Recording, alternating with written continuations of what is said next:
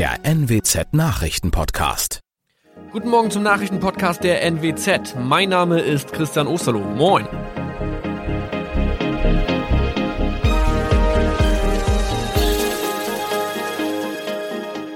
Und das sind unsere regionalen Nachrichten am Morgen. Die Grünen wollen Moorstraße in Oldenburg umbenennen. Viereinhalb Jahre Gefängnis für Falschgoldhandel. Und Landkreis Kloppenburg meldet ersten Omikron-Fall. Der Name Moorstraße könnte laut den Oldenburger Grünen rassistisch aufgefasst werden. Deshalb fordern diese eine Umbenennung. Die Straße wurde allerdings nach Hermann Moor benannt, einem der ersten Siedler in der Gegend. Um Missverständnisse auszuschließen, beantragen die Grünen eine Änderung in Hermann Moor Straße. Dann müssten alle Anwohner ihre neue Adresse in ihren Pässen angleichen. Außerdem müssten Polizei, Feuerwehr, Rettungsdienste und Anbieter von Navigationssystemen informiert werden. Die Stadtverwaltung schlug vor, ein Zusatzschild mit Informationen zur Person Hermann Mohr anzubringen. So könne man alle Irritationen beseitigen. Tobias G. musste wegen dem Verkauf von Falschgold am Mittwoch vor das Landgericht Oldenburg. Nachdem der Schortenser bereits im Mai zu einer Freiheitsstrafe von mehr als drei Jahren in Jever verurteilt wurde, betrieb er seinen Handel auf eBay Kleinanzeigen weiter. Das wog bei der Verhandlung schwer auf. Der 27-Jährige schrieb in die Inseratsüberschrift das Wort plated, was so viel bedeutet wie überzogene und nur vergoldete Ware. Da im weiteren Anzeigentext aber die Rede von einem Reinheitsgrad war und die abgebildeten Goldbarren eine Seriennummer trugen, handelt es sich hierbei um eine Täuschung. Tobias G. wurde zu viereinhalb Jahren Haft verurteilt. Ein weiterer Fall der neuen Omikron-Variante ist am Mittwoch im Nordwesten bekannt geworden. Der Kreis Kloppenburg bestätigt, dass eine Frau bei ihrer Rückreise aus Südafrika am Hamburger Flughafen positiv getestet wurde. Sie befindet sich weiterhin in Hamburg in Quarantäne. Da die Frau im Landkreis Kloppenburg lebt, sei auch das Gesundheitsamt Kloppenburg für diesen Fall zuständig. Zuvor gab es bereits bestätigte Omikron-Fälle in der Wesermarsch und im Kreis Leer. Das waren unsere Nachrichten aus der Region. Weitere aktuelle News aus dem Nordwesten finden Sie wie immer auf NWZ Online. Und Aktuelles aus Deutschland und der Welt hören Sie jetzt von unseren Kollegen aus Berlin. Vielen Dank und schönen guten Morgen. Ich bin Zoe Tassovali und das sind heute unsere Themen aus Deutschland und der Welt. Urteil gegen Nawalny, internationale Kritik und neue Proteste. Erster Koalitionsausschuss, Gespräche über Corona-Zuschlag für Geringverdiener und Langzeitarbeitslose und katastrophale Corona-Lage. Portugal bekommt Hilfe von der Bundeswehr. Nach dem Urteil gegen den Kreml-Kritiker Nawalny hat es am Abend schon wieder Proteste in Russland gegeben. Mehr als 1000 Menschen wurden dabei festgenommen, die meisten von ihnen in Moskau. Russland hat kurzen Prozess im Fall Nawalny gemacht. Der Kreml-Kritiker muss für dreieinhalb Jahre ins Gefängnis. Der Prozess ist sehr umstritten gewesen und gilt als politisch inszeniert. Mein Kollege Ulf Mauder ist in Moskau. Ulf, wie hat das Gericht denn diese doch lange Haftstrafe begründet. Das Gericht hier in Moskau hat wie erwartet eine Bewährungsstrafe in einem früheren umstrittenen Strafverfahren von 2014 nun in echte Haft umgewandelt. Damit wird der wichtigste Gegner von Präsident Putin auf Jahre politisch kaltgestellt. Die Richterin sah es als erwiesen an, dass Nawalny gegen Meldeauflagen verstoßen hat. Nawalny bestreitet dies. Er sagte, dass er sich in Deutschland von einem Mordanschlag mit dem Nervengift Novichok erholt habe. Die Richterin aber beeindruckte das ebenso wenig wie die Tatsache, dass der Europäische Gerichtshof für Menschenrechte Nawalny in demselben Verfahren praktisch schon 2017 freigesprochen hat. Nawalny hat ja im Gericht Putin nochmal in einem hochemotionalen Auftritt scharf kritisiert. Historisch wird das in Medienberichten schon genannt. Wie lief das und wie hat Nawalny das Urteil aufgenommen? Es war eine sehr forsche und energische Rede, die Nawalny hier vor Gericht gehalten hat. Er bezeichnete Präsident Putin als einen Mörder und er warf ihm vor, den Russen ihre Freiheit zu rauben. Und er lobte auch den Mut vieler seiner Landsleute, trotz Polizeigewalt um ihre Rechte zu kämpfen. Auf das Urteil selbst reagierte er ruhig und teils mit rollenden Augen. Sein Blick richtete sich immer wieder auf seine Frau und dann schaute er in seinen Kapuzenpulli auf einmal ganz traurig, als Julia Nawalnaja in Tränen ausbrach. Die beiden, die zwei Kinder haben, sind wegen der Straflagerhaft nun für Jahre getrennt. Ulf, es gab ja schon zuletzt landesweit Proteste gegen die Inhaftierung Nawalnys. Wird sich das nun nochmal verstärken? Das Team von Nawalny rief nach der Urteilsverkündung prompt zu neuen Protesten auf. Hier in Moskau wurde noch am Abend das Stadtzentrum samt Roten Platz abgeriegelt. Auch in St. Petersburg zogen Hundertschaften an Sicherheitskräften auf, nachdem es schon zuletzt Massenproteste mit hunderten Festnahmen gegeben hatte. Dass nun die wichtigste Persönlichkeit der russischen liberalen Opposition in Haft sitzt, wird wohl Zehntausende auf die Straßen treiben in den nächsten Tagen. Vor allem aber hofft das Team von Nawalny nun auf einen größeren Druck des Westens auf Russland, vor allem in Form von weiteren Sanktionen. Dankeschön, Ulf Mauder in Moskau. Die Kritik an diesem Urteil ist nicht nur in Russland groß, international ist die Haftstrafe für Nawalny verurteilt worden. Kanzlerin Merkel sagt, das Urteil gegen Nawalny ist fernab jeder Rechtsstaatlichkeit. Der britische Außenminister Dominic Raab nannte das Urteil pervers. Der französische Präsident Emmanuel Macron erklärte, ein politischer Dissens sei niemals ein Verbrechen. Und auch aus den USA gibt es massive Kritik. Die US-Regierung fordert erneut die sofortige und bedingungslose Freilassung von Nawalny. Das bestätigte die Sprecherin des Weißen Hauses Jan Psaki. Präsident Biden hatte bereits letzte Woche mit seinem russischen Amtskollegen Putin am Telefon über den Fall gesprochen und die Freilassung verlangt. Die USA bekräftigten das Recht auf freie Meinungsäußerung und Versammlung, erklärte Psaki. Die USA drängten Russland in vollem Umfang mit der internationalen Gemeinschaft an den Ermittlungen zur Aufklärung der Vergiftung Nawalnys zusammenzuarbeiten. Tena Eck, Washington. Washington.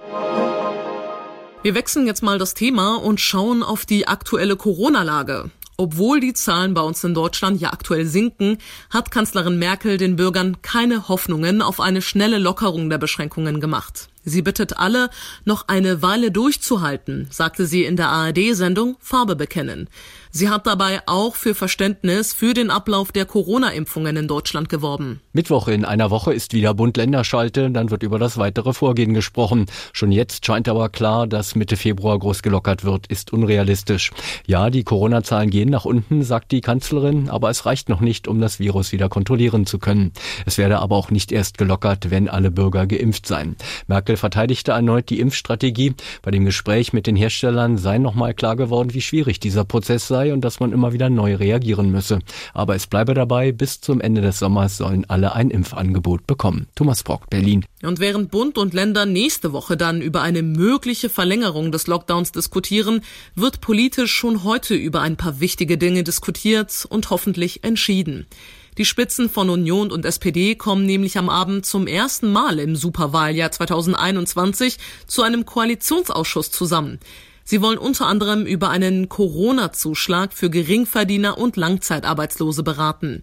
In Berlin ist meine Kollegin Manja Borchardt. Manja, womit können Hartz-IV-Empfänger denn rechnen? SPD-Chef Norbert Walter Borjans hat vorgeschlagen 200 Euro Soforthilfe. Aber das ist eben erstmal die Wunschvorstellung der SPD. Wobei man sagen muss, auch aus den Reihen der Union gab es schon den einen oder anderen, der gefordert hat, für Hartz-IV-Empfänger was zu tun, weil die Menschen, die sowieso schon knapp bei Kasse sind, durch die Corona-Krise eben noch mehr Probleme haben, weil zum Beispiel soziale Einrichtungen geschlossen sind, weil das Angebot der Tafeln wegfällt oder auch das kostenlose Mittagessen für die Kinder in der Schule und so weiter. Und was wird der Koalitionsausschuss denn noch besprechen? Auf Wunsch der Union geht es auch um weitere Hilfen für Unternehmen, die wegen Corona Umsatzverluste haben. Die Firmen sollen nach dem Willen der Union weniger Steuern zahlen müssen.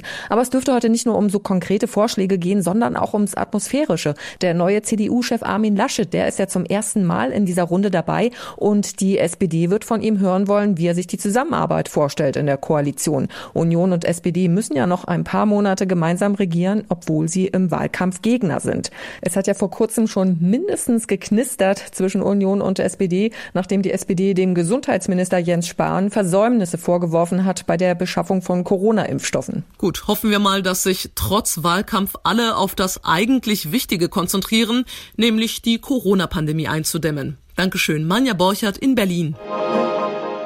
Wir richten jetzt den Blick etwas südlicher zum Corona-Hotspot Portugal. Dort ist die Lage aktuell sehr dramatisch. Deshalb kriegt das Land heute auch zusätzliche Hilfe aus Deutschland. Die Bundeswehr schickt zwei Flugzeuge mit Sanitätskräften und medizinischer Ausrüstung nach Lissabon. Jan-Uwe Ronneburger, was kann die Bundeswehr in Portugal tun?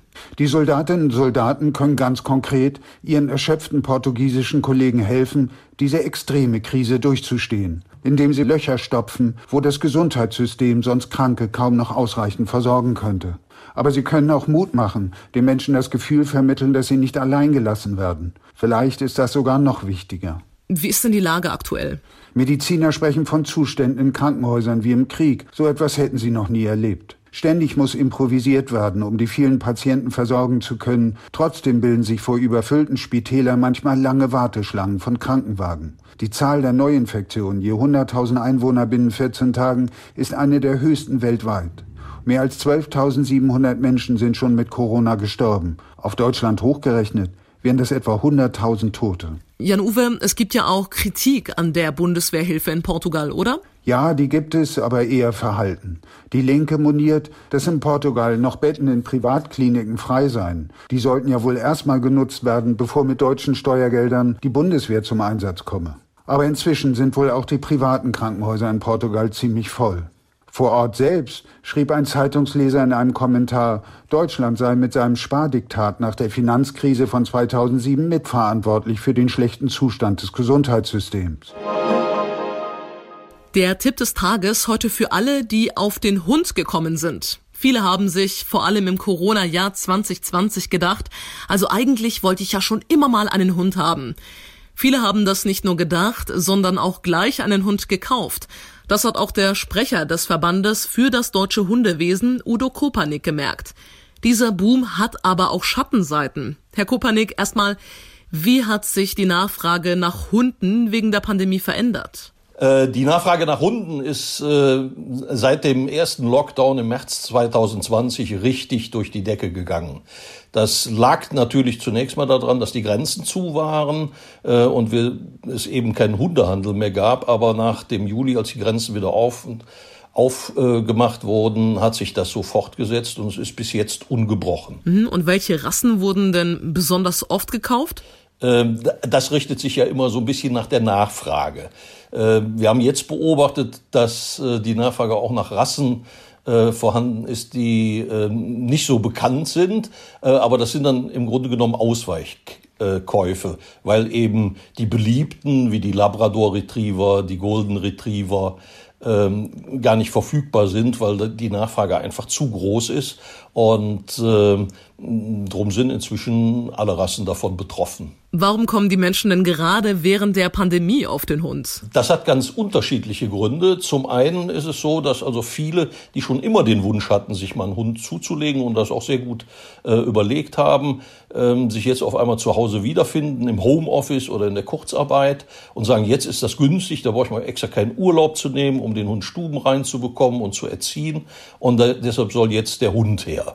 Und dann gibt's eben viele, die sich einfach einsam fühlen, die Gesellschaft haben wollen, äh, soziale Kontakte haben wollen, die uns ja eigentlich verboten sind. Ist das nicht auch gefährlich, wenn irgendwann alles wieder zur Normalität zurückkehrt? Landen dann vielleicht viele Hunde im Tierheim? Ja, also es, äh, wir erwarten da wirklich große äh, Andrang bei den Tierheimen. Das hängt damit zusammen, dass äh, oft unüberlegte Spontankäufe, weil die Kinder halt gequengelt haben, erfolgt sind und man sich nicht äh, vor Augen geführt hat, ähm, was für Ansprüche so ein Hund auch hat, wie viel Zeit man für den aufwenden muss und äh, wenn man dann auf einmal wieder zur Arbeit muss, wohin? Und dann Tierheim. Und bevor die Vierbeiner ins Heim müssen, am besten kurz Gedanken machen und planen, wie man sich die Aufgaben vielleicht auch unter Familie und Freunden aufteilen kann. Danke für das Gespräch Udo Kopanik vom Verband für das deutsche Hundewesen. Quadratisch, praktisch, gut. Den Slogan kennen wir vermutlich alle, und zwar ist er von, richtig, Ritter Sport.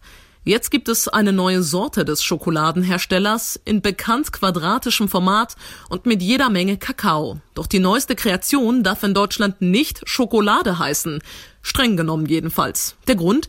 Das Lebensmittelrecht. Demnach besteht eine Schokolade nicht nur aus Zutaten wie Kakaomasse, Kakaopulver und Kakaobutter, sondern zwingend auch aus Zucker. Dieser Zucker fehlt aber im neuen Rittersportprodukt mit dem Namen Kakao Inada. Kakao und nichts. Statt Zucker gibt es natürlichen Kakaosaft. Rechtlich gesehen ist die Schokotafel damit aber keine Schokolade mehr. Doch damit nicht genug.